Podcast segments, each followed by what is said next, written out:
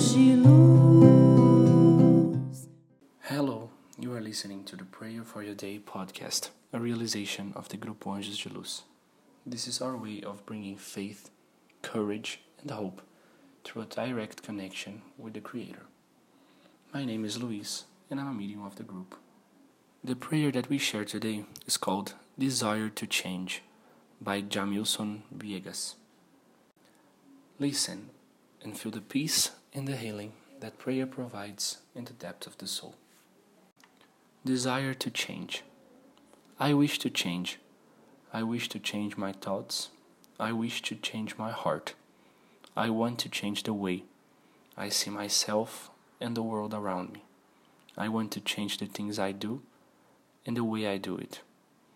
I wish to be able to change and enjoy all the transformations brought by change.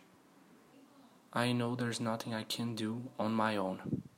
That's why I open myself to welcome the Holy Spirit, allowing Him to work in my mind and in my heart all the changes necessary for me to become all that God created me to be.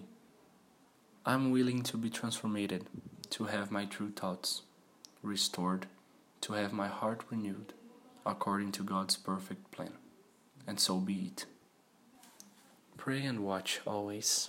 Light, peace, and well. Anjos de luz.